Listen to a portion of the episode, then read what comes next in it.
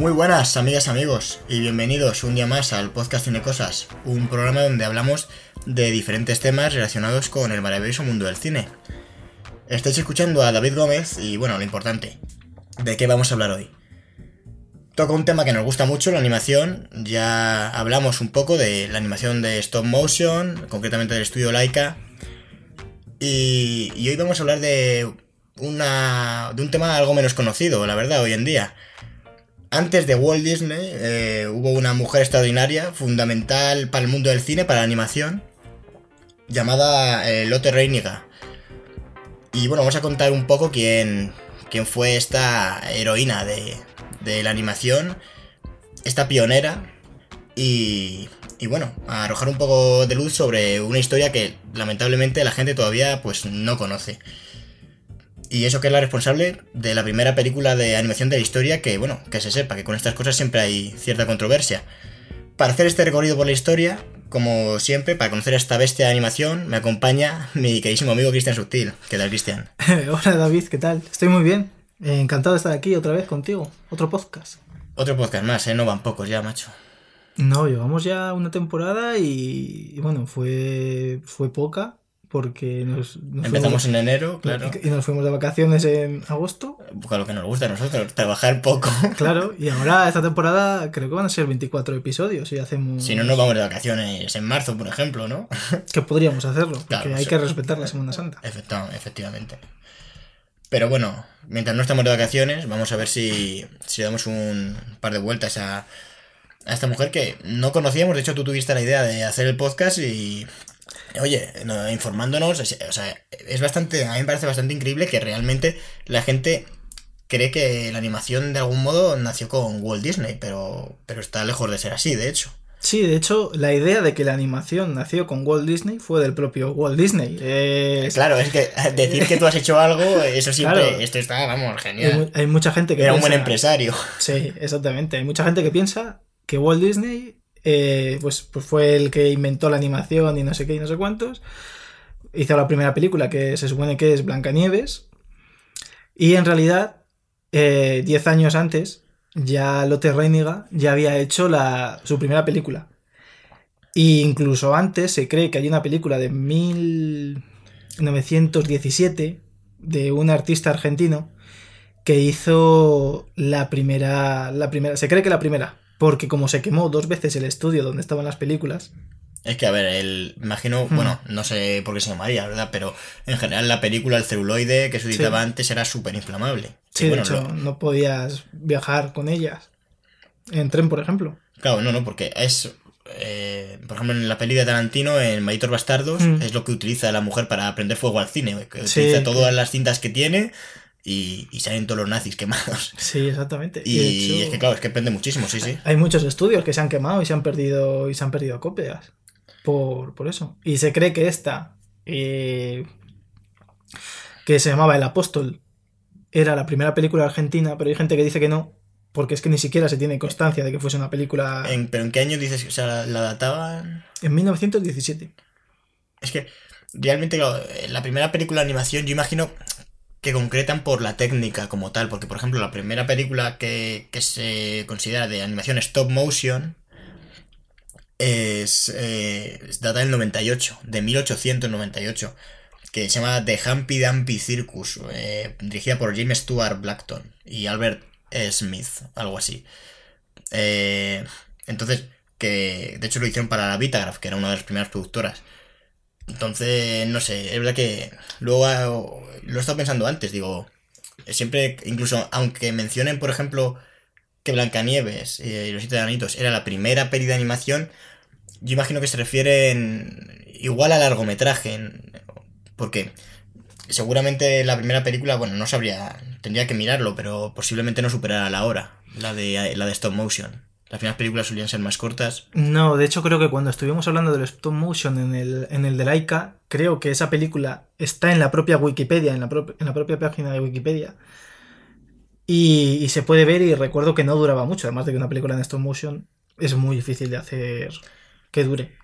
Claro, sí, sí, requiere muchísimo trabajo y demás. Y de hecho, bueno, las pelis de. La peli que luego mencionaremos, eh, del, del príncipe. Ahmed- Las aventuras del príncipe Ahmed, se tardaron hace tres años. Y dura 65 minutos, una Hmm, hora. O sea, 65 minutos, sí. que realmente, ya ves, una hora y tres añitos para hacerla, ¿sabes? Y, y eso que al ser cine mudo, muchos planos eran. De mucho tiempo Que te era. ahorras parte del sonido, efectivamente. Sí que tiene banda sonora y se hizo música. Bueno, luego lo No, pero quiero decir que pero- planos, porque al final es, es una pantalla donde te pone letras, qué es lo que está pasando y los diálogos y todo eso, al ser- ser cine mudo, vaya. Sí, bueno, que, que no hay diálogos, efectivamente. Que en realidad. Aunque sí que sí que hay diálogos. Sí, bueno, pero que no hay diálogos, eh, que no se escucha. O sea, que, No, claro, que claro. todo se ve, la típica música de la gente para que lo entiendan las pelis de Chaplin. Sí, sí, claro, eso es lo que te estoy diciendo, que ahí te ahorrabas trabajo de animar, porque lo que estabas viviendo en pantalla eran unas letras. Claro, el tema de la. O sea, como que no gesticulaban la boca o todo eso, como. No, No, no, no, que de repente estaban viendo una cosa y lo típico de las pelis de Chaplin, que de repente se ponía pantalla en negro con letras blancas y salía, oh, no, he hecho tal. Ah, bueno, sí, que esas partes no las animas. Claro, esas Claro, partes claro, no. entiendo. Hombre, a ver. Realmente, bueno, sí que animo a la gente a que le eche un ojo al- a, las pelis de, de esta mujer, luego cuando expliquemos un poco la técnica y demás, porque, joder, sí que se... O sea, se ve que llevan un curro del copón, sobre todo teniendo en cuenta cuando se hicieron, ¿sabes? Que, que no había hecho nadie nada parecido. Que el cine estaba en pañales, prácticamente.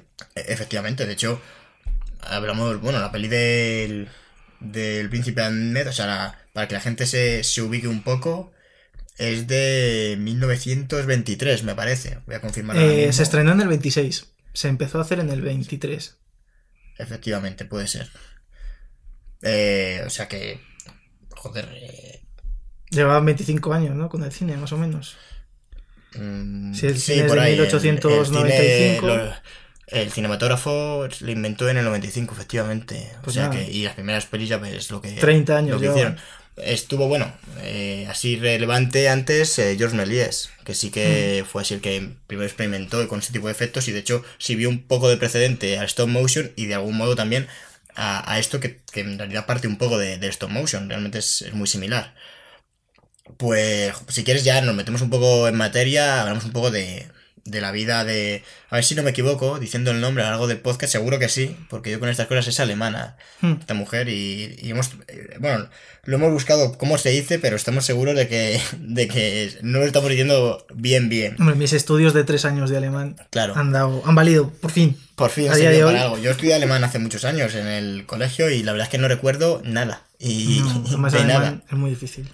O sea que vamos a contar la vida de Lotte Reiniger. Muy bien, David.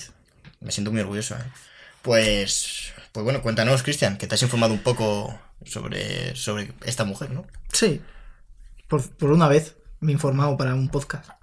claro, cuando, hombre, a ver, es que si no nos llegamos a informar para este podcast, eh, son dos horas de grillos. Sí. o peor, dos horas en las que no hablamos de nada de esta mujer, excepto el título del- de- del podcast. No seríamos el primer podcast que lo hace, ¿eh? Ya.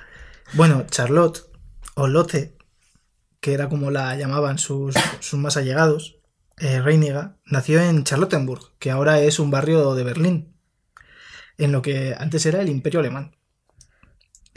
Nació en 1899, o sea que el cine se acababa de inventar.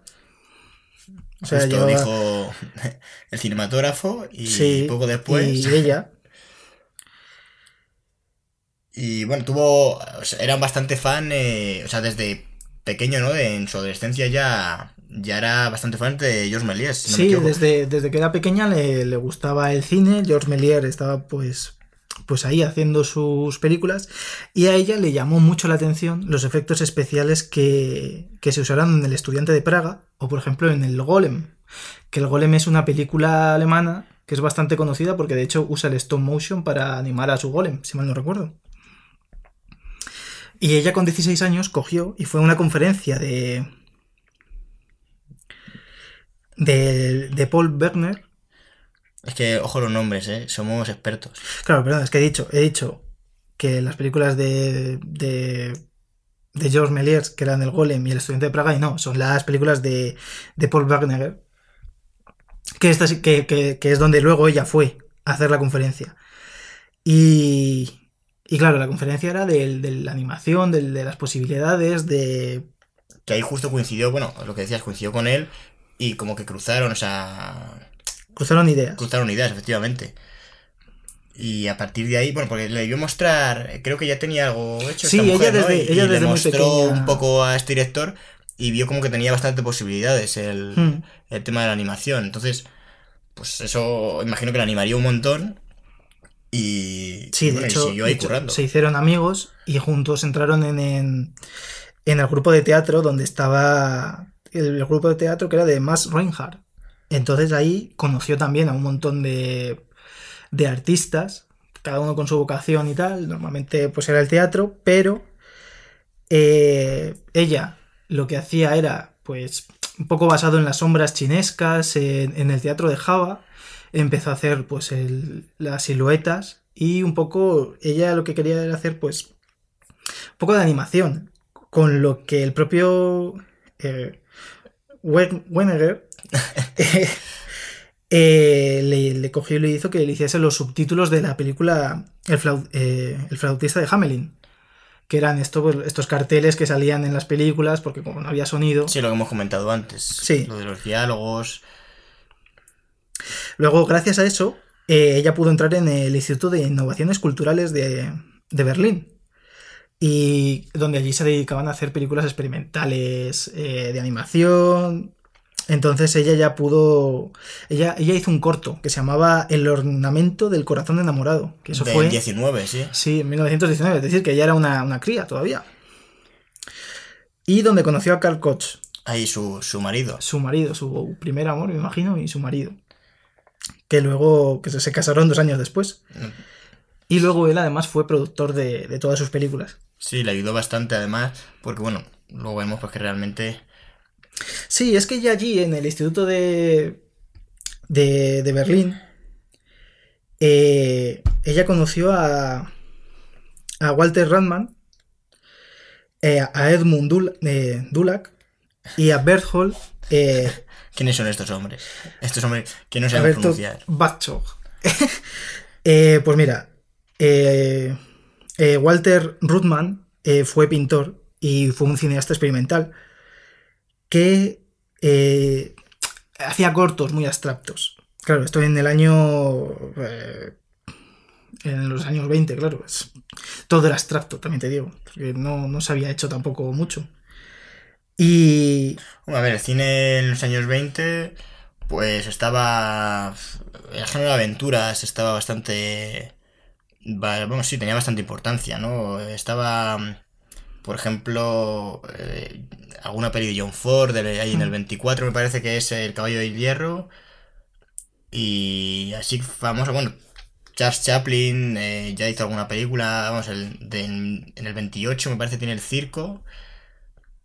Y, y bueno, sobre todo eh, en los años 20 hubo bastante película de, de aventuras. Pero claro, no hablamos de pelis de animación, porque Hmm. esto todavía no estaba. Hablamos de. Pues.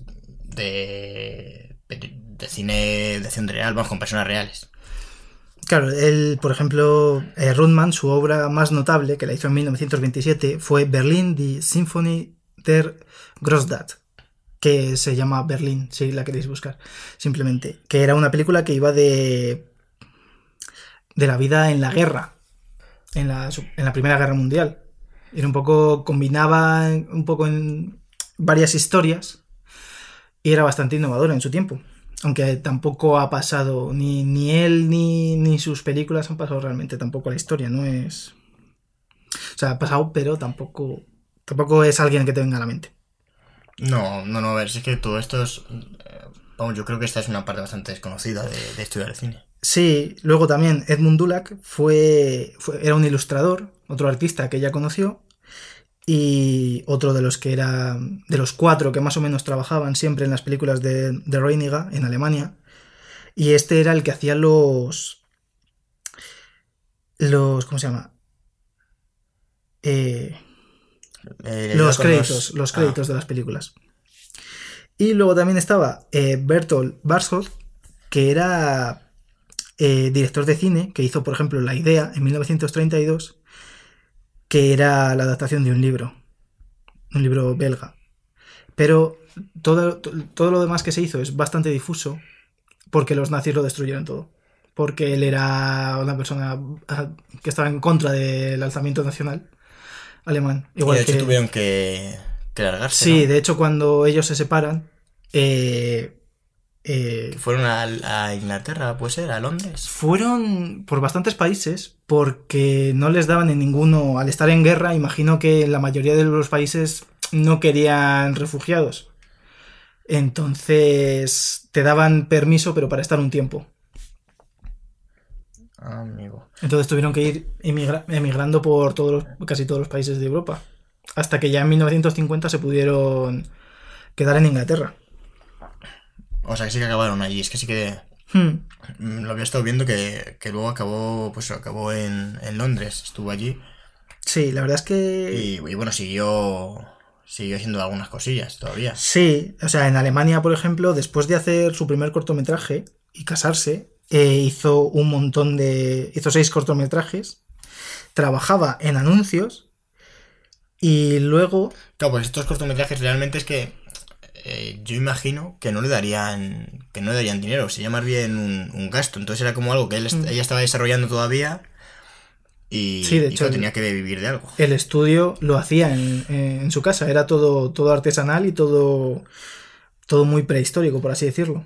De- Bueno, luego lo comentaré, pero hay un vídeo que, que he visto en el que sale ella eh, como mostrando un poco su técnica y demás. Y dice, bueno, cogéis aquí una mesa de, en el comedor y le hacéis un agujero, ponéis aquí unas cosas, una lámpara. O sea, te Mm. va enseñando así. Me, me ha hecho gracia porque lo muestra así como, "Ah, te puedes hacer un estudio como el mío. Nah, eh, en Mm. una tarde. En una tarde con una sierra lo tienes hecho. Sí, de hecho es que fue lo que ella hizo. Un día se le ocurrió, eh, cortó tal y... Y ya está, y no... Y luego Walt Disney dijo, pues lo he hecho yo. Pues como todo. Eh, luego, eh, eh, Fritz Lang, otro director famoso alemán, Sí, ese, yo creo que la gente sí que le conoce. eh, en la película Los, Nive- Los Nibelungos, estamos hablando de 1924, eh, le diseñó, le diseñó su- un sueño, una escena de un sueño. Y luego ya en, 19 en- en- en- mientras hacía todo eso, en 1923 empezó a escribir el guion y a dirigir las aventuras del príncipe Ahmed, que es el más antiguo cortome- eh, largometraje de animación que se conserva. Creo que además es que fue una película bastante, o sea, aunque no la gente no la conozca, pero realmente al ser la primera peli, ¿no? Que se cree que es de animación, fue bastante importante, pues de hecho, si la veis, si está está en Vimeo eh, completa o se puede encontrar en internet fácilmente. Todas las obras realmente de, de Lotte Reiniga se pueden encontrar porque están todas libres de derechos. Sí, además sí que están colgadas y no hay mucha confusión. El- son películas que visualmente se ven, o sea, sabes rápido si, si o está basada en, en las obras de, de Reiniga o se ha hecho o la ha hecho ella, porque al final son siluetas sobre un fondo eh, Color en pastel. color, efectivamente. De hecho, eh, concretamente las aventuras del príncipe eh, Ahmed, que es del 26, no sé si lo hemos mencionado, eh, es una película de 65 minutos el- en la que mezcla...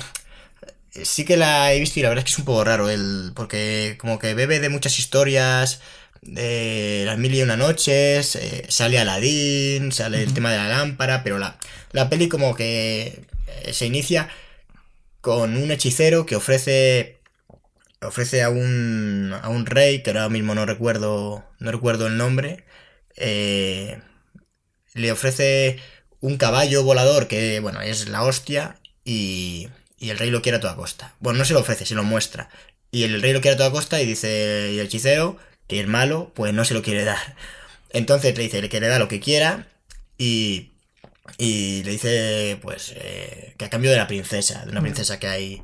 A cambio de su película, hija, creo De su que es. hija, efectivamente. Y. Y bueno, el otro, acaba. "Uy, qué cabrón". él se opone, el príncipe Ahmed no quiere, se opone, se sube al caballo, el caballo empieza a volar hacia arriba porque todavía, pues eso, el hechicero le controla al caballo y, y Ahmed no, no puede controlarlo. Y empieza a volar hacia arriba el caballo y al final cuando ya consigue hacerle bajar, pues está en unas tierras rarísimas y bueno, ya es que se mezclan muchísimas movidas porque aparece, ya te digo, aparece Aladdin, aparece que si la lámpara, aparecen, bueno, El genio.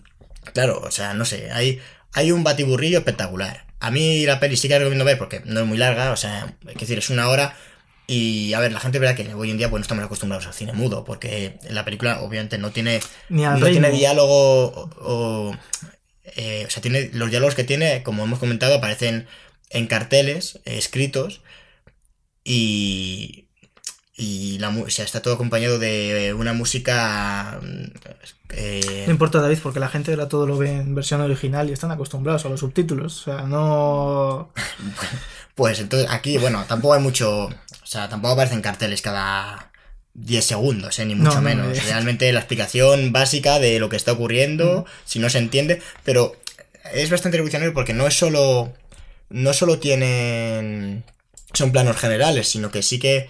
Eh, pues eso, hay planos medios, se van acercando, se juega con los tamaños de plano que realmente, claro, eso implicaba, en cuanto a la hora de hacer la película, pues lo complicaba todo bastante, porque realmente una vez que tenías el escenario todo montado, no hacer, para hacer planos detalle de, de las figuras que al final eran recortes, no eran de cartulina, pero bueno, como si fuesen recortes de cartulina, pues tendrían que, tenía que tener bastante detalle para que cuando la cámara hiciera un plano más cerrado, pues no, no quedara eso cutre, ¿sabes? No quedara eso que dijeras, madre mía, eh, como muy No, no, vasto. estaban, estaban recortadas de una manera muy, muy estética. Y- Sí, y bastante, realmente bastante detallista. O sea, las manos Mm. no es. Siendo una silueta, si en un plano general, pues te podría decir, bueno, no hace falta eh, ponerle los dedos, tal, pero aquí estaba todo hecho porque es- igual en algún momento determinado se hacía un plano más cerrado de, de ese momento, ¿no? Entonces eso sí que era bastante importante. Y la, la música que estaba comentando eh, la hizo Wolf, Wolfgang Zeller eh, junto a, a Lotte. Y está a lo largo de toda la película, más bien como acompañamiento. A ver, no está mal, pero es verdad que, bueno, yo qué sé. Es de otra época, ¿no? Es, si alguien la ve, pues que le eche un poco de paciencia. A ver, estéticamente a mí me parece muy bonita, Mm. la verdad, porque juega con colores, eh, lo que ha comentado antes Cristian, colores pastel de fondo. Y realmente lo que, lo que está colgado en internet, o bueno, la versión que encontréis para ver, no va a ser la original, la original, porque no se conserva el, el celuloide original. El nitrato de celulosa de la película eh, no se sabe, bueno, no yo por lo menos no he encontrado que, que se tenga ubicado y lo que han hecho ha sido restaurar eh, versiones que tenían en blanco y negro. La original sí que se sabe que estaba entintada y entonces lo que han hecho aquí ha sido... eh, ha habido restauradores alemanes y, británicos que lo que han hecho ha sido pues trabajar sobre copias anteriores eh, a la original para añadirles color eh, a los fondos. Y bueno, en realidad los personajes son siluetas, o sea, no tienen no aparecen ojos ni boca ni nada, es solamente la silueta de que pues del personaje, que por eso digo que me parece muy estético. Realmente sí que hay planos que dirías, jo, pues este fotograma yo me lo ponía de cuadro en casa, ¿sabes? Sí, y sin embargo, sin tener ojos, sin tener boca, expresa mucho la película. Que es otra de las cosas en las que yo creo que a Lotte hay que. Hay que decir que, aparte de ser una pionera, es que era una visionaria. Porque es que estudió, eh, estuve mirándolo y como que estudió el movimiento de... El lenguaje corporal. Claro, el lenguaje corporal, corporal, efectivamente, para... Pues eso, es que realmente es, es lo con lo que es el arma de la película a la hora de, de expresar. Es la dirección de actores era como ella iba moviendo paso a paso eh, para que pareciera sorpresa, miedo, ¿no? Y, y sí, no, sí que es verdad que la película lo hace bien. O sea, realmente lo ves y no, que, no cabe duda. Que le hace un poco más universal, ¿sabes? Porque realmente casi lo, quitas los pocos diálogos que tiene y más o menos se entiende. Igual no, no acabas de pillar absolutamente todo, pero claro, no tener, al ser cine mudo, sí que resulta bastante universal. De hecho, yo la original que he visto es en inglés, tampoco, bueno, en inglés, que tiene las, las carteles, están En escritos en, Bueno, yo, claro, lo vi, igual lo vi sub... No, ah, pues claro, estarían en alemán. Subtitulado en inglés. Ah, pues puede ser que me haya hecho yo aquí el, el lío. Yo, pues, pues no sé por qué pensaba yo que estaba en inglés. Yo lo que he visto es subtitulado en, en alemán, con los carteles en alemán, pero abajo ya el subtítulo. No, yo he leído. Ah, pues yo me lo he leído en. Pues yo he visto uno con el subtítulo en inglés y las carteras en alemán. Claro, estaba diciendo que estaba en inglés, pero una tontería. no, no, estaba en alemán, obviamente, sí, sí. Y la verdad es que está bastante bien. O sea, sí que. eh, Sobre todo. Que la gente. Aparte, bueno, de, de que nos escuchan otros en el podcast, mm, lo mire porque realmente es algo muy visual. Y, y hay. Si se busca, sí que hay ciertos vídeos. No es que haya muchísima información, pero bueno, sí que se puede encontrar vídeos más o menos fácilmente de cómo se hizo y, y, bueno, un poco de la técnica. Que para que la gente se haga, se haga una idea, eh, era muy parecida al stop motion. Era, bueno, eh, ella en el vídeo que yo vi, que era muy. me hacía mucha gracia porque explicaba ella directamente, ¿no? Eh, básicamente, te decía que ella tenía una mesa en la que había hecho un agujero. había puesto un cristal encima del agujero, había puesto también como papel de calco o un papel semitransparente. Plexiglas, creo que. El, el, sí, el, lo que es el, el cristal, eh, creo que utilizaba flexiglas. Pero bueno, yo tampoco sé mucho de materiales, o sea, como si me dices que utilizaba. Yo qué sé, lo que, lo que sea, ¿sabes? Diamante, pues, pues me lo tengo que creer.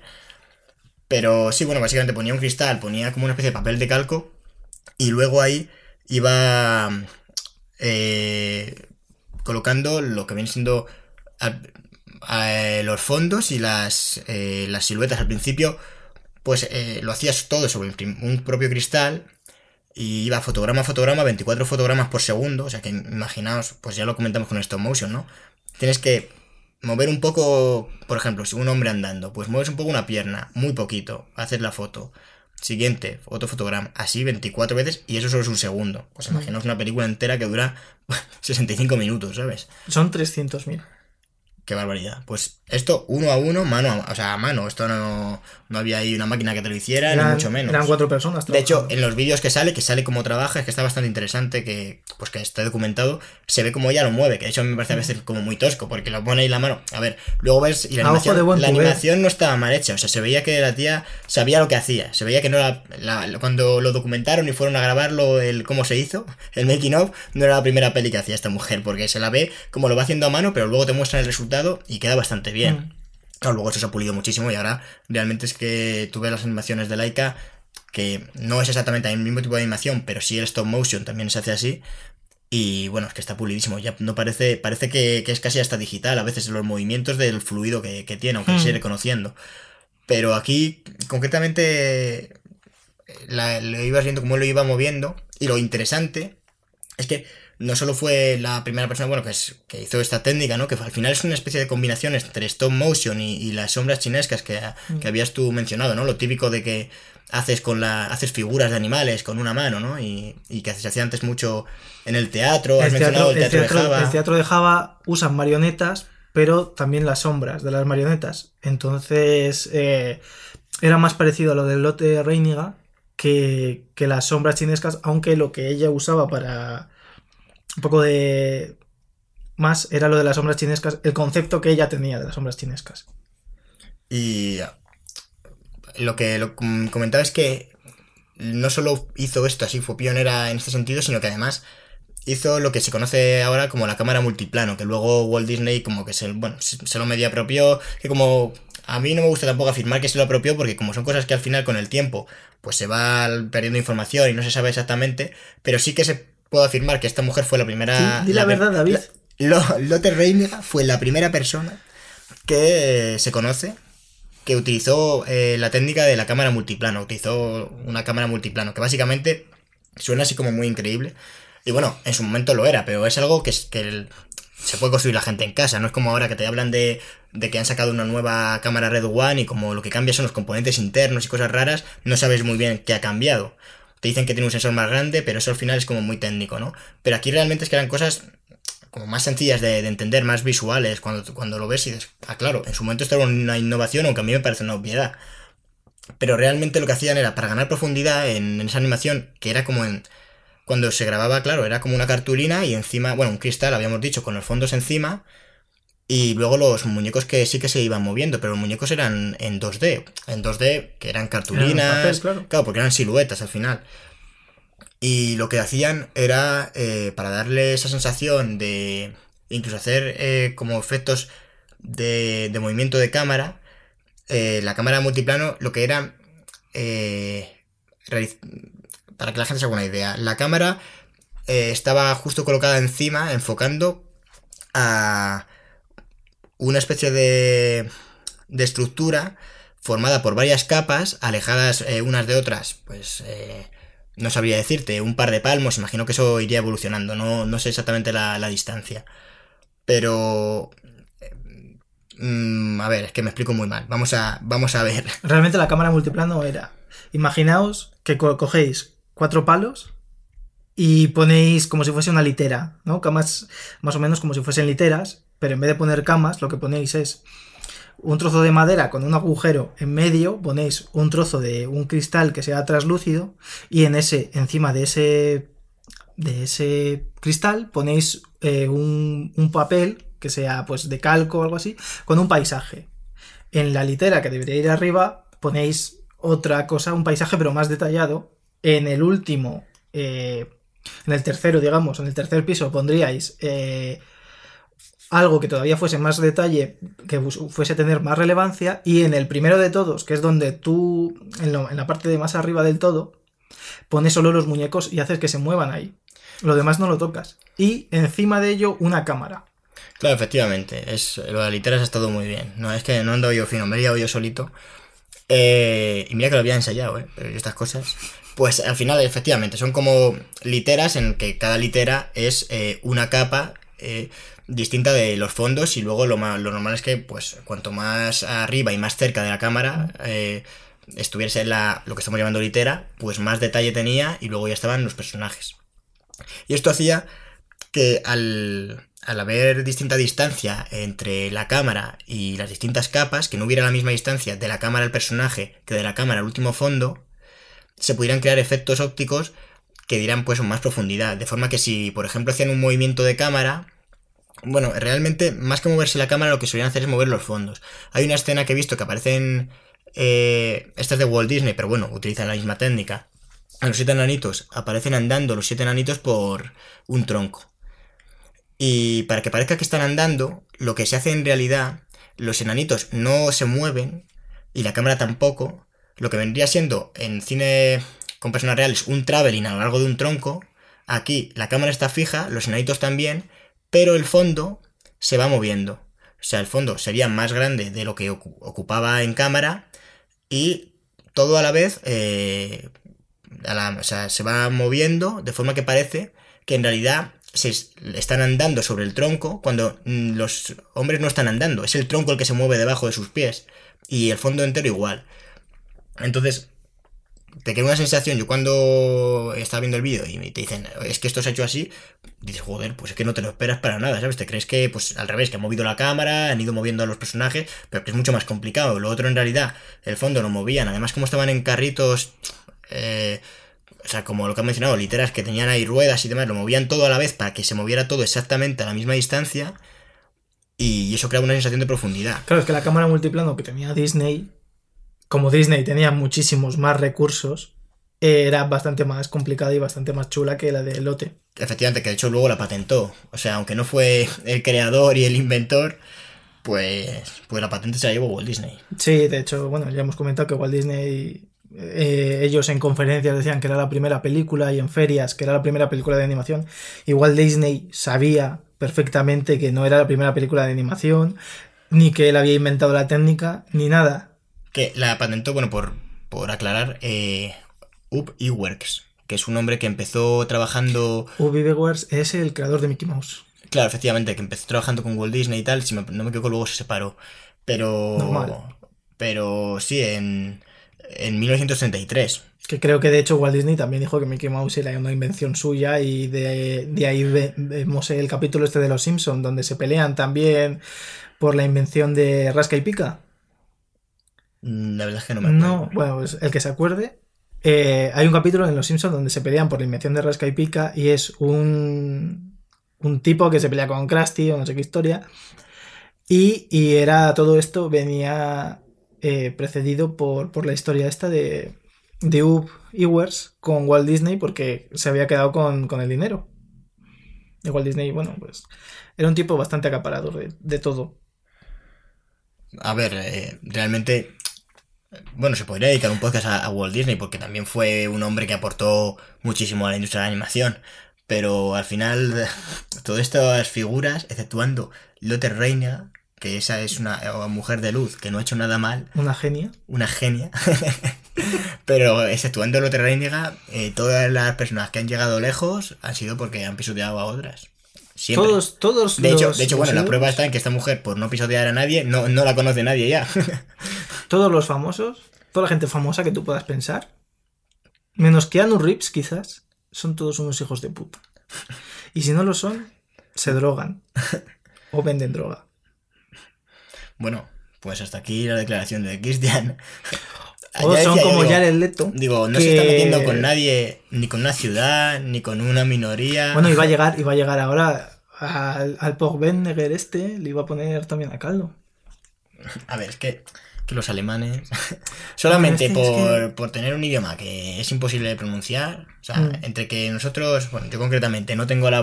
No, no estoy ya dotado de, de una lengua trilingüe, pues ya mezclado con el alemán, esto es espectacular. O sea, de aquí puede salir cualquier... Me puedo inventar un idioma, como me ponga a leer nombres en alemán. Por cierto, eh, Walt Disney, Walt Disney no, porque Walt Disney lleva muerto, pues yo qué sé, desde los 60. Por ejemplo. Sí, creo que murió en el- murió tengo ni creo que murió en de- el 68. de ¿Cuándo murió Walt Disney? Bueno, podemos mirarlo un momento, hombre. Vamos a dar un dato Murió, correcto por murió una en, vez en el podcast. en, en diciembre. Murió en el 66. En el el- 17 de diciembre. 17 de diciembre del 66, que para la gente que piense que está congelado, no, está muerto. Bueno, puede estar, puede estar congelado y, o sea, una cosa no quita la otra. No, pero en realidad creo que le incineraron.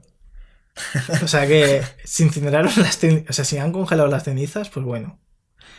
Pero no. Y. Se me ha olvidado, he perdido el hilo de lo que iba a decir. Estabas diciendo, a ver. Estabas hablando de. mm, Yo tampoco tengo ni idea. ¿De Disney? Madre mía.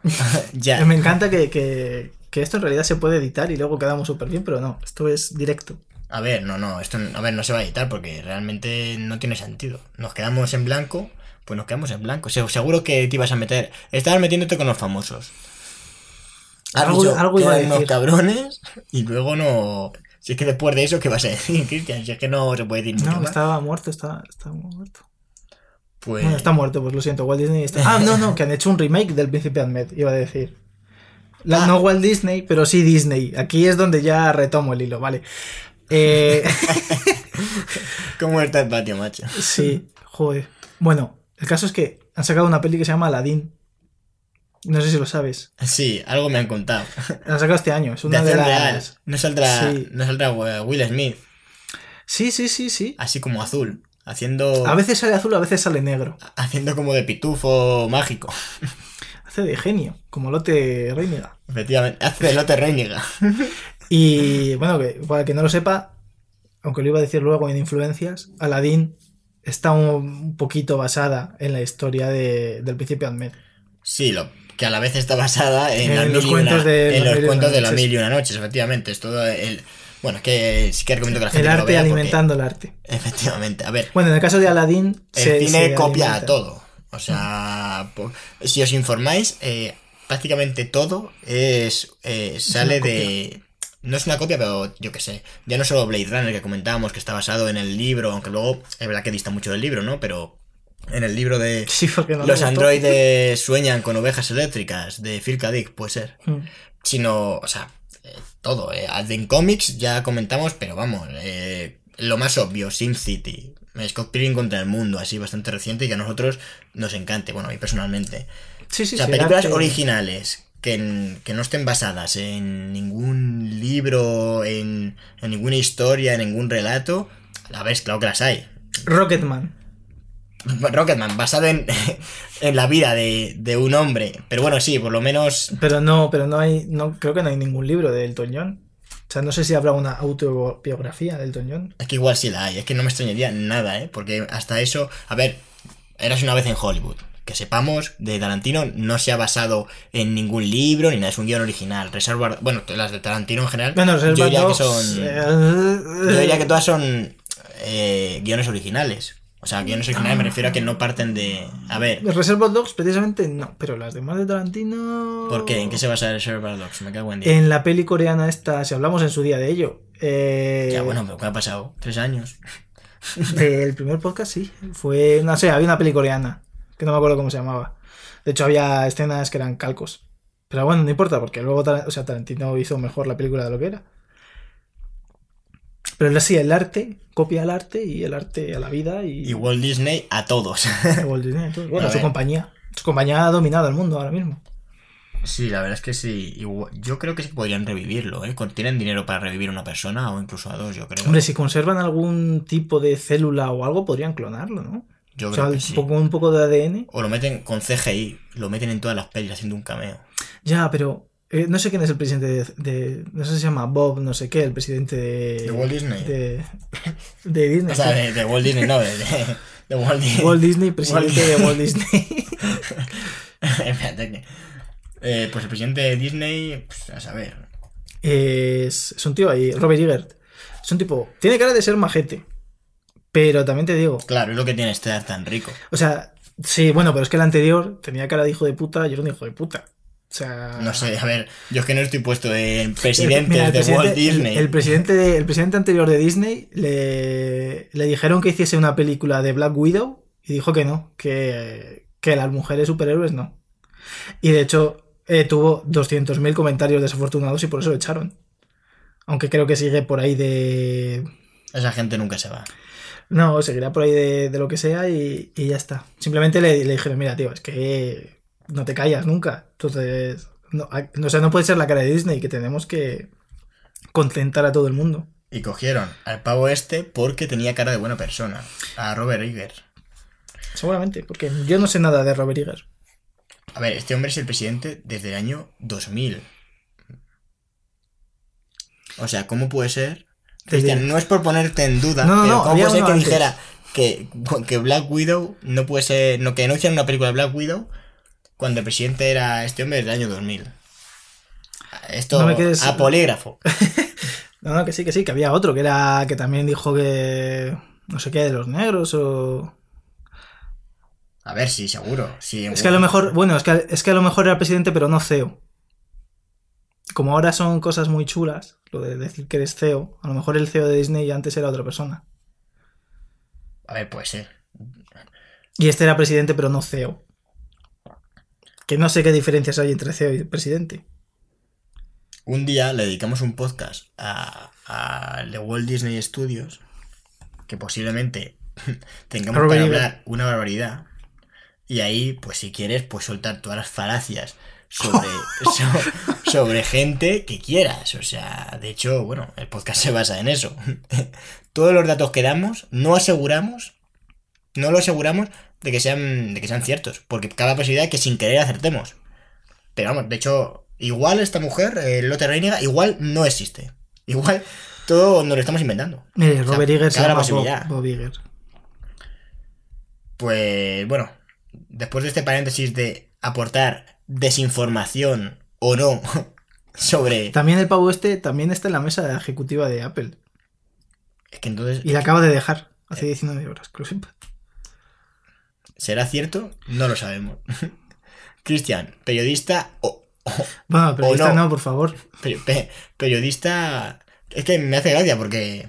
Pues a lo mejor sí que son ciertas las cosas que dice, pero yo reconozco, Cristian, que hay cosas que digo, ¿pero qué dice este tío? Hombre, sabes que soy Como hombre- compañero soy- tuyo, soy un hombre aquí, culto y mano a mano. Sí, eso sí que es verdad, ahí no te lo puedo negar. Pues, pues volvemos un poco a esta mujer. No voy a descansar hasta no saber cuál era el anterior CEO de. A ver, dejárnoslo en, los comentarios. ¿Quién fue, pregunta del podcast, quién fue el anterior CEO de, de Walt Disney Studios? ¿Quién hemos dicho que era el, el actual? El... Eh, Iger. Bob, Bob Iger, sí. Vale, ese no, el anterior. Ese hombre hemos leído que, que ha sido a partir del 2000. Cristian afirma que el anterior mm, no quería que se hiciese una peli de Black Widow. Y que por eso le despidieron como, como director. Hemos visto que puede que eso No, no, no, no, sea no, no cierto. solo por eso, ¿eh? Solo por. No, por más cosas, vaya, que, que algún pieza. A lo mejor el día que me informé, pues no estaba bien donde yo me informé, pero. Bueno, lo, lo miraremos. Dejamos el asterisco puesto. Que la gente no nos utilice como fuente. Que no nos No, no, ponga en la luego, bibliografía de. He hecho una un ensayo, el, mi TFG era sobre Walt Disney y escuché en un podcast que el, que el otro presidente era un cabrón. y no, no. Nosotros no hemos dicho eso. hemos dicho que a lo mejor es un cabrón. No tenemos ninguna información que lo demuestre. De momento. pero volveremos. Haremos uno y ahí sí que nos podréis decir, mira, mi biografía, en mi bibliografía aparece el podcast de cosas. Bueno, si nos ponen una bibliografía de un TFG, en- si el profesor nos nos, lo conoce, pues por favor, sería espectacular. Vamos, si el profesor nos escucha dos veces, os va a suspender, ya os lo digo. Pero bueno, lo importante aquí no es aprender, lo importante es que nos lo pasemos bien, y yo creo que eso siempre. Así que vamos a volver, que estaba interesante a mí, de verdad, me cae súper bien la, la mujer esta. O sea, hablamos de una pionera del cine de animación y nos podemos a discutir sobre si era un desgraciado el presidente anterior de Disney que no sabemos ni su nombre. Ojo, Y seguramente el que es ahora también sea un desgraciado. a ver, si, es el responsable de, de las decisiones de, oye, vamos a coger a Aladdin, que... ¿Por qué no lo hacemos en acción real? Oye, vamos a coger el Rey León y ¿por qué no lo hacemos en acción real? Oye, yo lo... De hecho es que no tengo pensado verme ninguna acción real de estas. Mira que hablan bien del libro de la selva, macho. Pero es que... A mí el libro de la selva debo de reconocer que me gusta todo menos el protagonista, menos Mowgli, que me saca de mis casillas. Pero por lo demás me gusta los demás personajes. No sé, yo es que... La del Rey León, pues Mira, la, la que estuvo bien. Esa es una peli original. o sea que no, que no era una precuela de una secuela, de un remake, de. De la segunda parte de un videojuego, ¿sabes? Es que yo qué Ya, sé. Es que Pero eso es, es otro tipo, porque era original, vaya. estaba súper bien. Yo, vamos, la película. De hecho, creo que ya ganó el Oscar a mejor a película de animación, me parece. Como todas las de Disney. Tenía que haber ganado, creo que Cubo. Creo que Cubo y las dos cuerdas mágicas estaba por ahí, me parece. Puede ser. Me suena Creo que, que sí. es por ese año, sí. Que era espectacular. Me cago en 10. Cubo es, es increíble. Somos def- vamos, yo defiendo a Laika, que bueno, su, su presidente, ya que hablamos de presidentes, creo que era el. O sea, tenía algo que ver con Nike. Si no me Era el hijo, era del, el hijo del, del- presidente de Nike. Del dueño, creo. O sea, O sea, o del dueño de Nike, sí, efectivamente. Un tipo que dijo que si en. ¿Cómo era? En- no, no recuerdo el país, era uno de estos de tercermundista. Uno, Filipinas, uno de estos países ahí. Filipinas, que es bueno, es ahí Cualquiera segunda, vale. tercera regional, por así decirlo. Pero Madre sí, mía. dijo que, dijo que si, lo- si en la ley ponía, o si estaba permitido que los niños con 8 años trabajasen, que haciendo zapatillas de Nike, que, que adelante, que les suba a los cojones. Bueno, a ver, sí. No nos vamos a Y poner luego aquí el entrevistador, y el entrevistador le dijo, ¿y si fuese tu hijo qué? Y dijo, no, yo a mi hijo no le dejaría trabajar nunca en esto, no sé qué tal. Y era en plan de. Hijo de puta. Bueno. si quieres hablamos ya de. Yo, por suerte, ni tú ni yo tenemos zapatillas de Nike. No. De hecho, ni- yo creo que no he ni- tenido nunca, fíjate. Yo creo que. Es que a mí estas que se ponen de moda me parecen tan feas. No, yo no compro nada de Nike. O sea, es Yo- algo. Yo es que, es que sobrepasa los precios. Pero bueno, Yo por una también, te, también te de- digo, Cristian, yo estoy como seguro que si me pongo a investigar No, eh, no, sí. dónde compro yo lo que llevo puesto, seguro que lo ha hecho otro chaval de 8 años de Filipinas. Seguramente. ¿sabes? Lamentablemente. Pero. Pero Nuestro bueno. activismo no lleva no llega al punto de pues me las coso yo que así no hay dudas. Que yo creo que sería la única, la única forma de saberlo si de verdad que de verdad no En nadie. vez, de, en vez de llevar zapatillas, bolsas del día. Claro, que pero bolsas que seguro que ha fundido un chico de 8 años. Bueno, No, igual no, igual, igual la persona que ha estado explotada tiene 25, es verdad.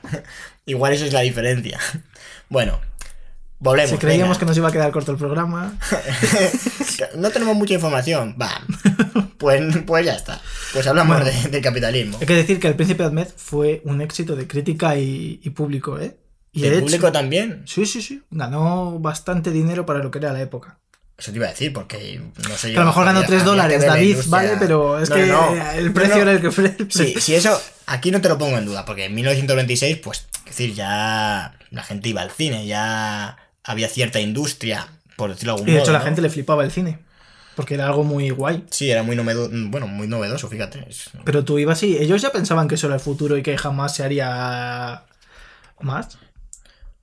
Hombre, O a ver, sea- películas, bueno, sí, de hecho, es que es verdad que estéticamente eh, la ves y, no sé, sí que parece, porque es, sobre todo porque es cine mudo, pero, pero si me meten una secuencia en una película, que de hecho luego lo comentarás, que en Harry Potter hay una secuencia, una Es, escena... es inspirada, pero no es siguiendo esta técnica, que es lo malo. Pero, pero bueno, si te meten algo así como esta técnica en algún sitio concreto de una peli, yo me podría creer perfectamente que, que es actual. Es decir, que la técnica, a ver, imagino que estará desactualizada porque ahora mismo la gente directamente ahí, pues habrá métodos para hacerlo más rápido. Encima con el. Ya no solo con el medio Creo que ya se puede hacer con software. A ver, claro que se puede hacer con software. Lamentablemente. A ver, no digo. Pero quiero decir que quede, lamentablemente, que no. quede bien, que quede bien con software, que quede, que parezca que es real.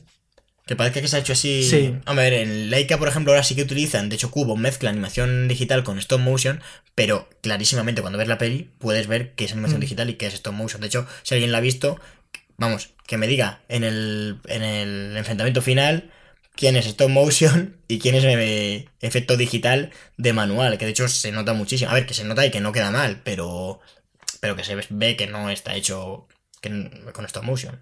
Hombre, el bicho del final, el malo, era. Estaba hecho con stop motion, pero tenía, una, eh, tenía un recubrimiento. O sea, se veía que había aplicado cosas digitales. En la película, hombre, vamos, seguro. A ver, si veis un making of, el bicho se ha hecho. O sea, que Sí, sí, física- está hecho. físicamente existe y se hicieron movimientos y toda la pesca. Pero tenía como un resplandor. O sea, brillaba como de forma azul, si no me lo equivoco, así como.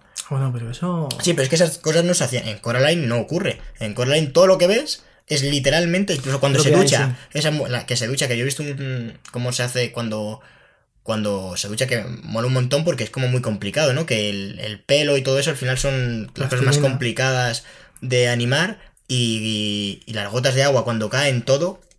Literalmente la han, han simulado como una salpicadura y la han colocado y luego han esa salpicadura la han modificado un poco para el siguiente Bueno, y el fotograma. agua, el agua del mar de Cubo. Bueno, eso yo era una movida de. La verdad es que para hacer películas de estas tienen que hacer ingeniería, pero Mm. es, es una artesanía a nivel. A mí me gusta tanto ver la peli como ver el, el making of, porque es que Muy chulo. es muy gratificante. Además, luego lo ves y dices, madre mía, esta gente cuando vea la peli tiene que decir, así sí, ¿sabes? O sea, jo, qué bien me ha quedado, me cago en 10. Por eso, animamos además a la gente a que vea también la última peli de Laika, que aunque a mí personalmente mm, es de las que menos me ha gustado, sigue estando bien, sigue estando a la altura, además con las cosas mucho mejor que ir a ver Aladdin, el remake. No, que seguramente está bien y todo lo que tú quieras, pero por lo menos No, aquí ves, tampoco. ves una película original, con una historia original, que visualmente es espectacular, o sea, a nivel de animación, se nota que estos hombres ya son la punta de lanza de, del maldito stop motion. Mm. Claro, tampoco tiene mucha competencia, la verdad. No, Pero- porque es que además el de stop motion, aparte de caro, es, es muy jodido de hacer. A ver, y de hecho... por Muy eso poco, es muy poco grato, es como cortar jamón. Y, y, de hecho no ha tenido el éxito que a mí me gustaría que hubiera tenido esta película, porque al final yo creo que Laika, como sus películas, que al final producen una peli cada tres años y les cuesta la de Dios hacerla. Y como no cuenten, intentan contar con voces de, de actores así famosos, de hecho creo que estaba, me suena Hugh Jackman en esta última, Fíjate. y, bueno, seguramente hay más actores que, que se me están olvidando. Pero caso que cuentan con nombres relevantes un poco para la promoción. Yo creo, y bueno, y porque realmente lo doblan bastante bien. Yo sí que las he visto en versión original y están bastante guays. Y aún así, claro, cu- cuestan un pastizal, porque es que es tener a trabajadores durante un montón de tiempo haciendo la película y, y luego para rentabilizarlo no es sencillo. Yo esta no sé cómo habrá ido fuera. Aquí en España sé que no fue. mm, Aquí en fue España muy, tampoco muy fue muy promocionada. Aquí en España. Ya, bueno, eso es verdad también. Y con Cubo, de hecho, también bajó, bajó el listón cuando estuve viendo los presupuestos, en fin. Pero bueno, vamos a volver, que ya llevamos un rato que no sabemos de qué estamos hablando. Eh, Bueno, que, que fue un pepinazo la- el príncipe de Ahmed. Bam. Y entonces, eh, Louis Hagen, un, un banquero judío, que es importante lo de judío porque luego les fue como les fue en Alemania, les, les dijo que, que les molaba mucho ese rollo y que ellos que les financiaba la próxima película que ellos fuesen a hacer, pero a cambio querían que ellos en el colegio donde iba su hija, que creo que la escuela también era suya o algo así, eh, les fueren, fueran a hacer eh, pues manualidades y enseñarles a los niños cómo lo hacían y tal. Y una de las cosas que dicen gente que conoció a, a esta mujer era que era un encanto con los niños y que los niños eh, aprendieron muchísimo con, con ella y que los propios niños le ayudaron a hacer los recortes para su próxima película, que fue El Doctor Dolittle y sus animales, película de la que veremos otro, otro remake con Robert Downey Jr. y Vuelve. Tom Holland. Y 200.000 actores más. Para que cada ¿Pero uno va a poner de voz. acción real o Sí, de- sí, sí, sí, sí. Y cada uno va a poner voz. Bueno, en muchos- Esta me llama más la atención, porque Aladdin lo ha visto todo el mundo, pero yo esta no he visto... el Doctor Dolittle no has visto las antiguas. Que son una mierda. La verdad es que no. Igual, igual viendo la imagen digo, ah, pues mira, sí, pero. pero Eran no- con no este chico Eddie Murphy. Eran con Eddie Murphy y había como dos o tres. Eddie Murphy, que ya aprovecho, ha vuelto. Bueno, eh, ha hecho una peli para Netflix. Que hacía que yo no veía a Eddie Murphy en. Bueno, en el cine muchísimo tiempo. No, llevaba 50.000 batacazos y. Y había tenido problemas con. Ha hecho una peli ahí sobre un. eh, un hombre como que creó un personaje. eh, le llaman Dolemite. O Dolemite se llama la película. No sé exactamente cómo se ha traducido aquí, porque de hecho no sé si se ha estrenado ya. Pero tiene buena pinta, ¿eh? A mí me apetece. Ese, en inglés es Dolemite o Dolemite is my name. Claro, Dolemite no. Dolemite es mi pronunciación en alemán. Pero Dolemite is my name, que tiene muy buena pinta. Es decir, que yo sí he visto el tráiler y digo, ah, es que Eddie Murphy haciendo. Me recuerda mucho, porque es que ese tipo de papeles de comedia que, que le ponen a Eddie Murphy a mí me gusta, ¿eh? Me, me parece muy que tiene el nombre. muy. O sea, sí, la comedia que hace a mí me sí que me hace bastante gracia, la verdad. Como esa, donde hacía de una familia entera. Que era horrible. A ver, es que ha hecho. Es que este hombre ha tuvo. hecho claro, ha hecho muchas cosas. De hecho, hubo un momento en. Yo creo que de, de mi. Ya no infancia, yo diría cuando empecé a ir al instituto, en el que la cantidad de veces. O sea, la cantidad de películas de Eddie Murphy que se ponían en, el, en, el, en la televisión. De hecho, todas las que he visto creo que han sido a través de la televisión. Yo Eh, nunca he visto una peli. Yo creo que nunca he visto una peli en el cine donde saliese Eddie Murphy. Yo en el cine tampoco lo creo. Son todas de televisión y. Bueno, de televisión, que, las he visto en la televisión, pero imagino que en su día pues, estarían en el cine. Suponemos. Suponemos, claro, no se hicieron para Hombre, televisión. eh, hizo Super Detective en Hollywood. Que está muy bien. Y creo que han hecho un remake o algo también. ah, bueno, el príncipe de Zamunda, que mola un montonazo. McDowell's. Sí, sí. Por eso te digo que Eddie Murphy, ojo, no está muerto. Estaba, Es estaba de parranda. Es Rec, ahora que lo pienso es Rec. Pero yo Rec no he visto ninguna en el cine. Yo tampoco. Reconozco que. uf, Es que me a, pa- pilló- a me partir de la tercera ya se me fue un poco de las manos. Pues tiene buena pinta. Además, me cae bien, así que a ver, habrá que, habrá que ver la de Dolemite. Dolemite. Vale, pues. Y luego, bueno, después de la película de Doctor Dolittle, eh, codirigió su primera película de imagen real, ¿eh? que fue La búsqueda de la, de la felicidad. Y esto fue en 1929, es decir, que todavía era muy, muy, muy joven. Pero lo que pasa es que la hicieron siendo cine mudo y resulta que ya llegó el sonido y tuvieron que retrasar su estreno para doblar la película. Y tuvieron, la estrenaron en Ojo, ¿eh? 1930. Claro, es que imagínate. A ver, la podrían haber estrenado, ¿no? Imagino que eso llevaría un peso de adaptación. Lo que pasa es que igual. La claro, gente estaba la con el sonido diría, que no cagaba. Esta no suena. Que, que le jodan. Estoy harto de leer. Yo no sé. claro, la gente ya. La gente Pero esto es como cuando el 3D, que todo se empezó a estrenar en 3D.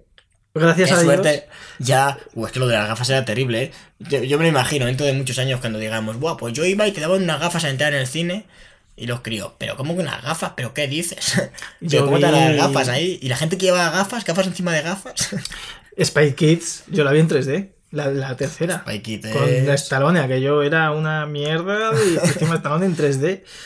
Vaya película de mierda.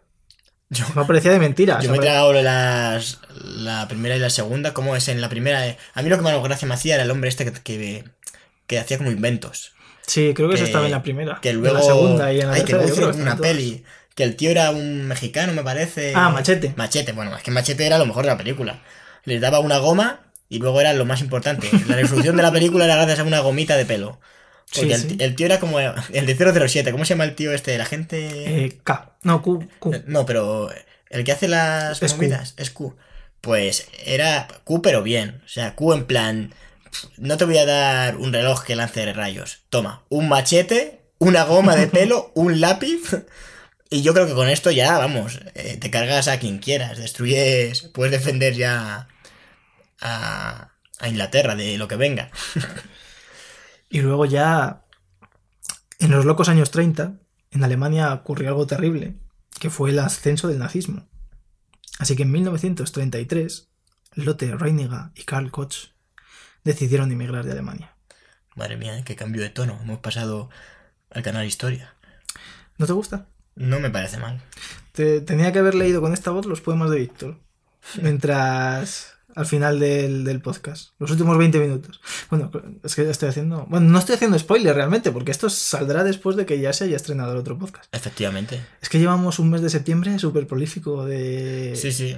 La gente, esto estamos hablando Cristian y yo ahora es, es metapodcast, no lo estáis entendiendo porque no ubicáis lo que ocurre, claro, otros... Claro, ahora mismo es...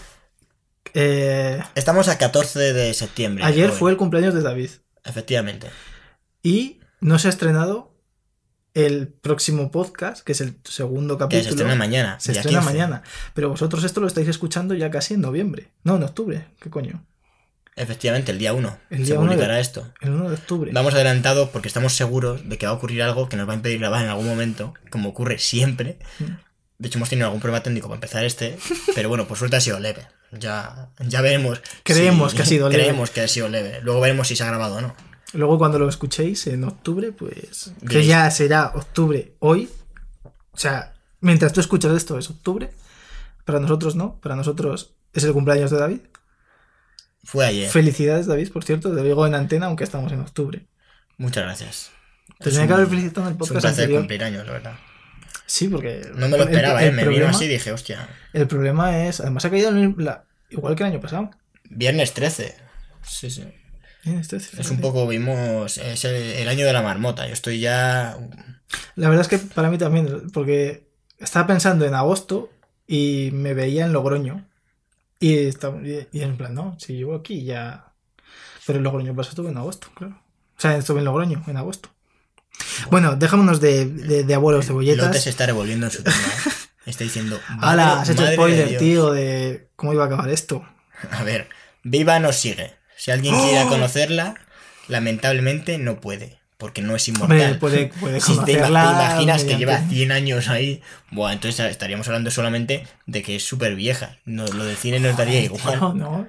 Una, una mujer que han, o una persona que ha estado viviendo 126 años, la importancia de lo que ha hecho en su vida se diluye en el hecho de que es súper vieja. Eso es así. O sea, la noticia de Antena 3 sería: una mujer de 26 años sigue, de 126 años sigue viva. No te dirían, pues es cineasta, fue pionera, cámara multiplano, nada, nada de eso. La noticia es que es súper vieja. Es así. Por suerte, no es súper vieja y entonces podemos hablar de su obra. No, por suerte está muerta, ¿no? No, no, no.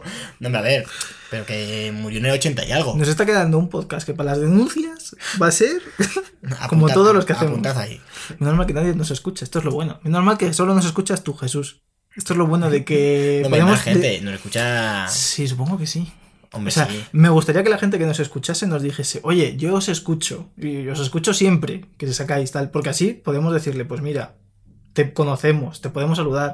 Además, ahora que, que no nos escucha mucha gente, podrían proponer temas como hizo Jesús y así, pues mira, si es De hecho, interesante. de hecho, este, que no lo he comentado al principio, nos lo han propuesto otra oyente. Ah, sí, no lo conozco. ¿Y por qué, no, por qué no me informan a mí de todo eso? ¿No te he informado de eso? A ver, Es igual que, sí, el- es que sí. el no equipo de Cine ¿eh? Cosas de temas ha estado muy. Ha estado ahí haciendo temas y sacando temas. Sí, estamos trabajando mucho, ¿eh? Eso Sí, es, eso, mira, eso es cierto. Es lo único cierto que hemos dicho en este programa. Creo que va de chiquito de la calzada, ¿no? Espero que no. Bueno, o sea, si no hay un no tiene nada que ver con el Cine cine. Cosas, es historia viva del cine, David. Ya, bueno, pero. Hecho Drácula. Es que nos vamos.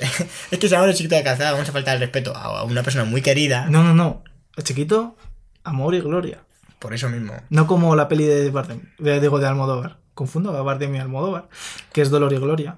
De película de la que tenemos que hablar porque tiene la... Es la mejor película del año con la peor actuación que he visto yo en mi puta vida. De Rosalía, ¿no? La puta Rosalía. Es, es, es lo- es vergüenza ajena. O sea, A ver, yo, creo que, no- estaba que en no el es cine y hubo gente, yo- hubo gente que se rió. Pues no la llames para hacer una película. Bueno, pero hay que. A ver, pero hace un cameo, que no aparece ahí 10 minutos. Hace lo mismo que cuando presenta sus discos en... en... Porque no le gusta hacer promoción, porque el capitalismo le pilla de, de, de lado. Sí, la- el capitalismo la tiene jodida, la Sí, verdad. es una sí. cosa... Está harta. Vive, está hartísima, efectivamente, no, no podemos decir. No puede hacer nada por culpa Pobre del mujer, capitalismo. pobre mujer. Sí. Bueno, pues. Ay, Arsata Coneo. Bueno, eh, en 1933, coincidiendo con el ascenso del fascismo en Europa, porque no era solo cosa de Alemania, era estaba en todos lados realmente. En Italia, Ya, bueno, en pero- España, fue una cosa muy... Hitler se levantó y, y ya había gente de pie así. Pero es que a ver, se levantó muy alto, aunque era bajito. Y tenía un, un huevo. Cristian, ¿A dónde estamos llevando este podcast? Madre mía, ¿eh? Yo creo que si no es el podcast ¿Sabes ma- que Franco más, de- también más demencial que nos ha quedado, esto... eh, Pero yo, ¿cómo- yo te estoy hablando de que en- ¿Cómo, ellos ¿cómo titulo Carl yo este podcast? eh, Lottie Reiniga y el huevo de Hitler. Bueno, está ya mal. No, no va a llevar ese título porque intento que a priori parezca que somos tipos serios. Luego ya el que investigue, Sí, que ¿no? saque sus no- conclusiones. que no- que no parezca un podcast hecho por dos tontos. Efectivamente, efectivamente. Madre mía, qué caos. Bueno, Eh, pues, Vamos, eh, vamos a darle cañita, por favor, que esta gente. Sí, porque gente vamos que por lleve- 1933 esta, muri- esta mujer se murió en el 81. Hay que darle caña a esto, ¿eh? Sí, es que hizo Bueno. muchas cosas, maldita sea. A ver, centrémonos. Eh, Lotte Reiniga y Karl Koch decidieron... marido. Eh, Hay exactamente. que recordarlo, pues llevaban ya 10 años casados, eh, se tuvieron que viajar de un país a otro y encima ningún país les daba una residencia fija, ninguno les daba la nacionalidad. Así que durante esta época fueron de país en país y les dio tiempo a hacer Carmen, que estaba basada en la ópera Carmen, la de... Bueno, todo el mundo sabe cuál es Carmen que es de... Esta la hicieron en 1933, o sea, ya con el fascismo ahí que les quería pasar por el cuchillo. Y Papageno. Papageno me suena. Me suena mucho. Eh, está hecha, eh, está basada en la, en la flauta mágica de Mozart. Sí, de hecho, sí, como uno de los. O sea, Papageno. Pero es una. O sea, hizo una peli, pero es un personaje, ¿no? Sí, puede... A ver, no me he visto Papageno. O sea, no, te, no te puedo decir. Yo creo que es uno. Es un duendecillo algo así, ¿no? Sí, algo así. Yo creo que sí. Que tocará la flauta, imagino. Bueno, es uno de los personajes principales de la flauta mágica, pero no sabemos si toca la flauta, hombre. Bueno, pues, pues esto es un spin-off, porque ya ella, en su infinita sabiduría, creó el primer spin-off, Papageno. Bueno, En 1935. el primer spin-off, seguro que ya Walt Disney había La hecho verdad- varios. La verdad es que aquí eh, el Lotte Reiniga empezó a meter muchos mensajes en sus películas antifascistas y antinazis sobre todo. No te fastidia, le habían echado del país como Mm. para no cagarse en el puto Hitler. Sí, vaya, y aunque no. Ya, bueno, pero cu- cu- cu- cuando te tocan eh, te de tu casa, literalmente, más aún. ¿Te acuerdas que antes te estaba hablando de Paul Werniger? Algo más dicho, sí. Pues mientras Lotte eh, escapaba de los nazis, eh, el pavo este era condecorado por Joseph Goebbels como un actor de, del- de, de Alemania. Lo que significaba que ahora hacía todas las películas eran propaganda nazi. Y de hecho, es que cuando estuve buscando información sobre este tipo, en Wikipedia como que no había nada. O sea, era en plan, Buah, pues ¿Cómo no va a haber nada en Wikipedia? Si no nada en Wikipedia, había, no como, Internet. había como tres, tres líneas, te lo juro. En la Wikipedia creo que la inglesa. Y, y estuve mirando y resulta que viendo su filmografía en otras páginas, casi todas las películas a partir de los años 30 eran... Eran... Eran nazis. O sea, era propaganda nazi. Casi todas las películas que hacía. Pues hizo propaganda nazi, entonces no hace falta que, que Claro, pongamos en. Wikipedia. Nos No. importa un bledo. A ver, el, el pasado hay que conocerlo para no repetirlo, pero que sepamos... Este hombre no sé si era porque... eh, A ver, habría, habría que verlo. Igual estamos juzgando y el Claro, hombre por lo, te hizo, digo lo que- hizo por sobrevivir. Que imagínate Claro. esa época, ¿sabes? Tuvo que ser una. Es que si eras actor y tal, pues lo mismo le cogieron y dijeron, es que o te... O nos ayudas, Claro, o.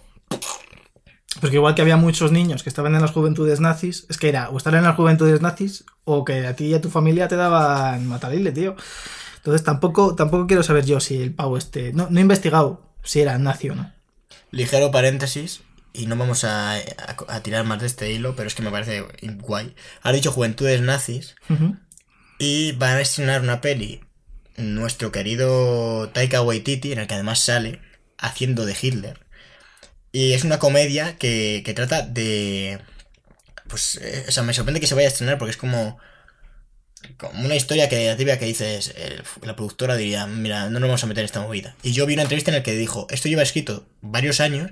Y fue la productora que me dijo: Oye, queremos rodarlo. Y él dijo, ah, bueno, pues si creéis vosotros, genial. En plan, no, porque le preguntaron en la entrevista, oye, ¿cómo vendiste una historia en la que... Porque la historia va de un niño de las juventudes nazis que tiene un amigo imaginario, que es Hitler, y va de cómo eh, su, pues tiene un dilema moral porque resulta que descubre que su madre está escondiendo a una niña judía en el, en, el ático de su casa. O sea, esa es la sinopsis de la película. Entonces, claro, dijeron, ¿cómo has vendido esto? Porque aparece, en el, si veis el tráiler, aparece Taika Waititi vestido de Hitler hablando con el, con el niño en plan amigo imaginario y aparece como bailando y todo. Bueno, una movida que dices, ¿cómo ha vendido esto un estudio?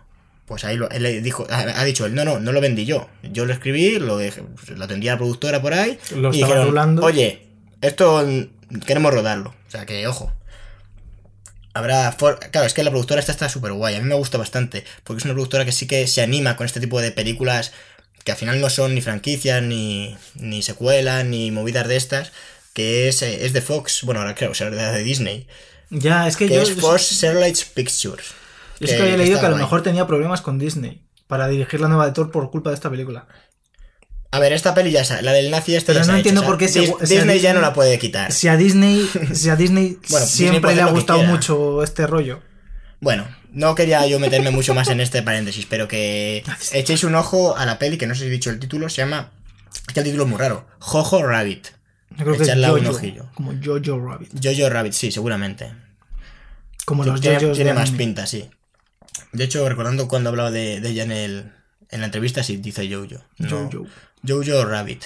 Pues échale un ojillo. Que no sé si cuando se estrena y demás tiene muy buena pinta. Igual ya se ha estrenado, porque estoy viendo aquí que, que hay críticas y demás. Igual se ha estrenado en, en Venecia, pero no lo sé. Pero que tenerla ahí vista. Eh, volvemos, volvemos al. Volvemos a los al alocados nazismo. años 50. No, ya. Ya hemos pasado del Sí, nazismo. ya hemos. Por suerte, por, Pero, ¿y por do- suerte y- nosotros sí. ¿Y dónde, que no. ¿Y dónde está y dónde está esta mujer? Después de huir de, de los nazis y. Los Ah, ingleses ya dicen, venga, va, te puedes quedar a vivir aquí. Y la nacionalizan a él y a su marido, a ella y a su marido, les nacionalizan ingleses. En, en Londres, como he dicho yo antes, o me he columpiado. Sí, sí, me sí, en suena haber leído. Obviamente es la capital del arte, Londres. Entonces, Tiene que ser muy bonito, la verdad. Es un lugar que sí me gustaría ir. Yo nunca he estado. Yo tampoco.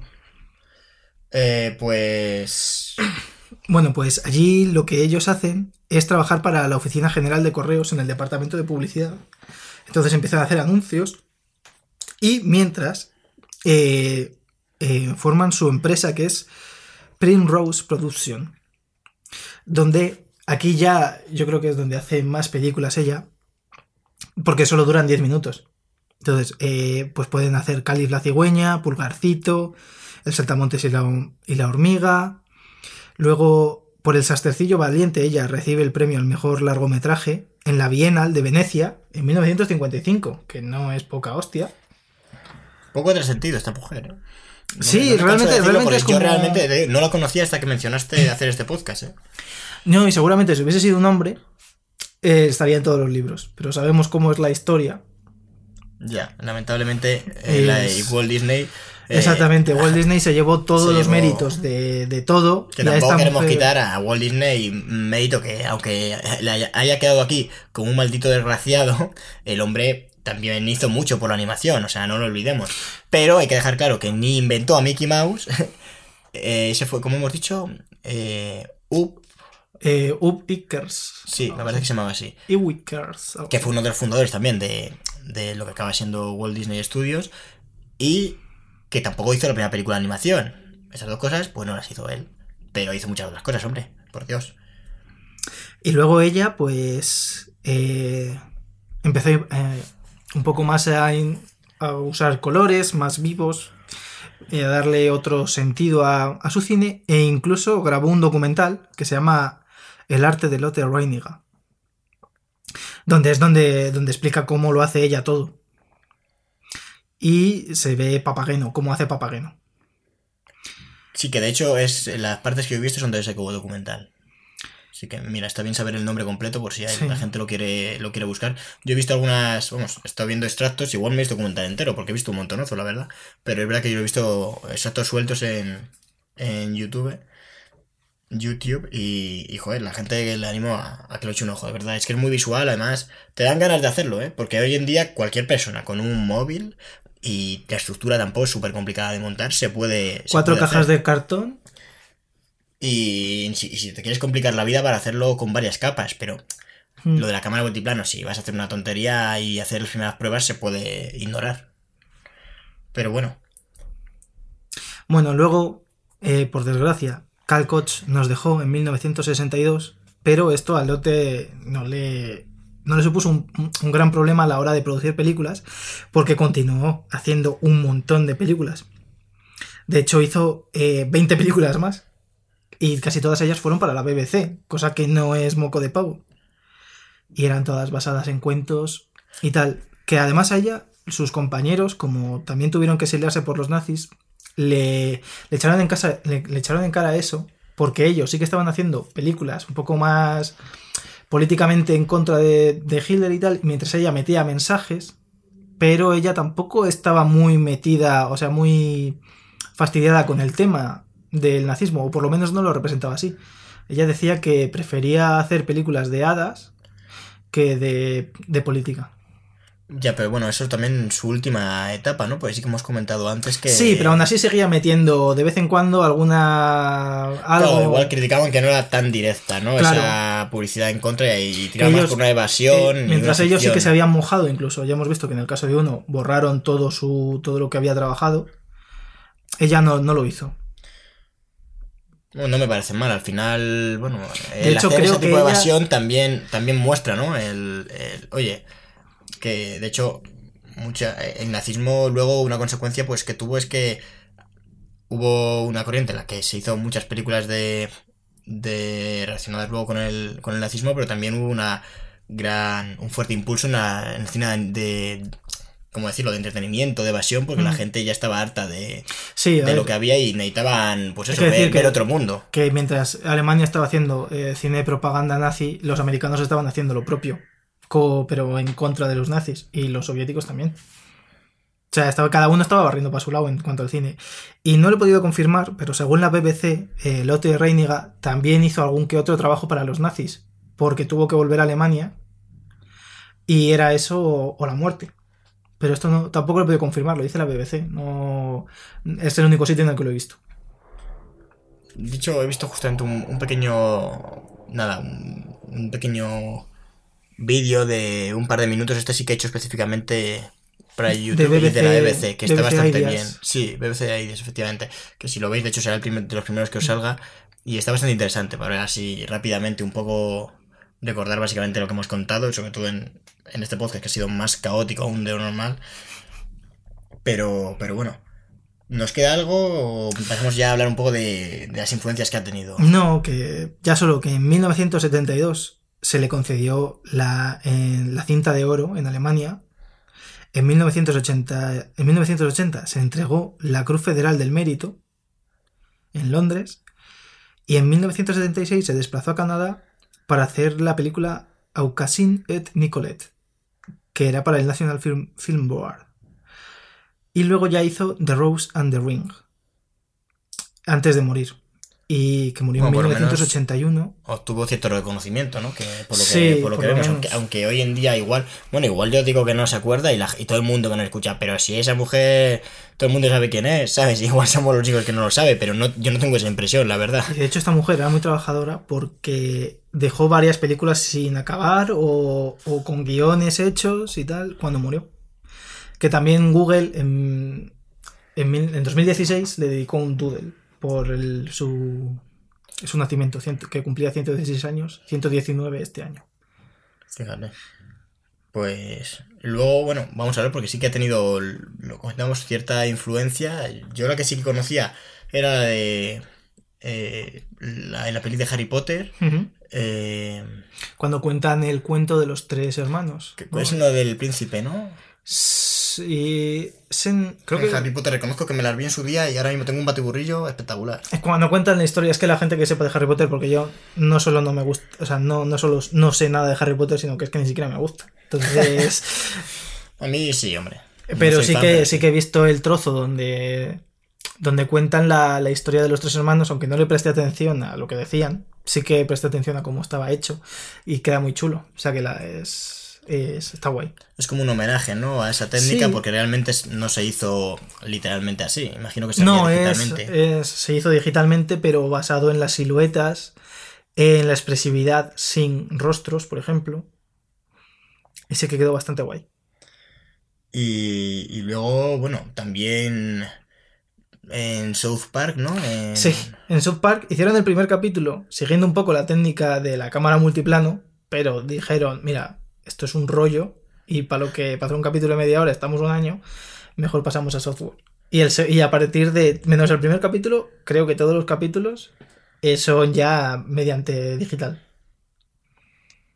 Que también, de hecho, bueno, no es la única, la única eh, serie de animación, ¿no? Eh, yo Steven Universe no lo he visto, pero...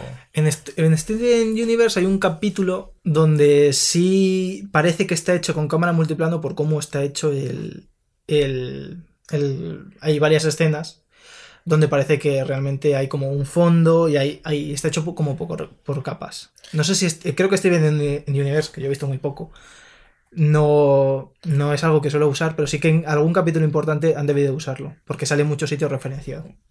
O igual, claro, vamos, no sabemos si- si lo han hecho así o igual lo han hecho digitalmente, ¿no? Porque, No, no, digitalmente es. Pero quiero claro, decir porque han que hecho el homenaje ahí a, Claro. a Amigo. con muchas sombras y muchas siluetas. Y luego, bueno, el, el videojuegos también en, en Limbo, sí que es verdad que... Los videojuegos realmente es que se nota... Sí que hay varios estos en 2D que yo imagino que el propio videojuego... No, no sé cómo se hace un videojuego, pero igual sí que se ponen capas y luego se dice la cam- y se marca, ¿no? Dónde va a estar la cámara y realmente es una forma un poco de utilizar este, este tipo de recurso, ¿no? Realmente el limbo queda muy bien, porque tú no ves nunca la cara del niño, ni, ni la araña que te persigue, por ejemplo. O sea, solo ves el decorado en blanco, el fondo. O sea, el- es todo negro, menos el fondo que es grisáceo, y a partir de ahí tú ves siluetas y juegas con una silueta.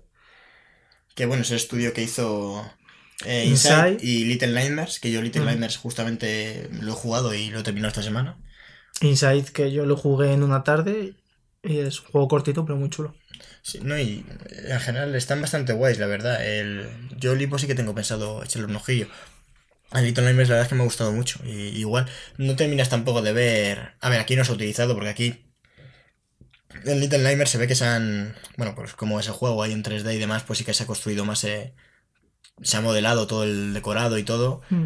Y, y eso es otra cosa. No, no es tan como tú dices que en Limbo sí que es verdad que es, el tío se mueve es en 2D, ¿no? Se mueve para adelante y para Mm, atrás. Para adelante y para atrás. Inside, eh, básicamente es un poco, hay como, como 2D, 2,5D, por así decirlo. De esto que a veces te metes y parece que la cámara se mueve, ¿no? Y hay ciertas No, y, cosas- y puedes moverte a lo alto y a lo ancho, pero siempre es eh, igual que el 2D.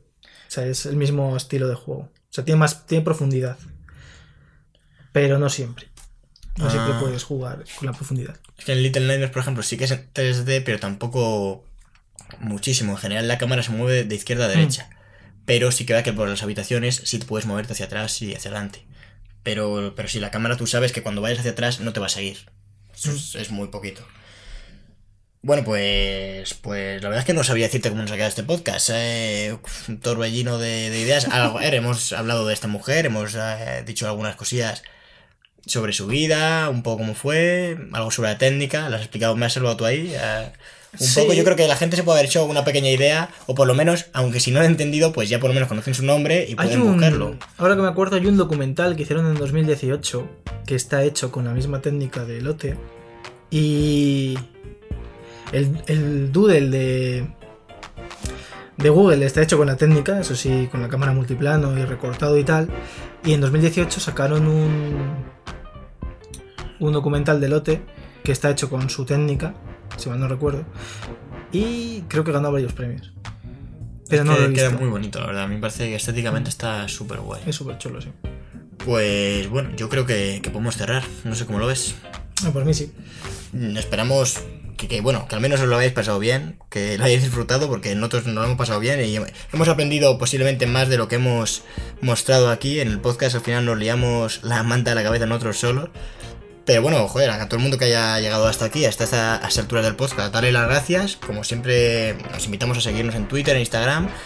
Y, y bueno, Cristian, también darte a ti las gracias por acompañarme otro día más.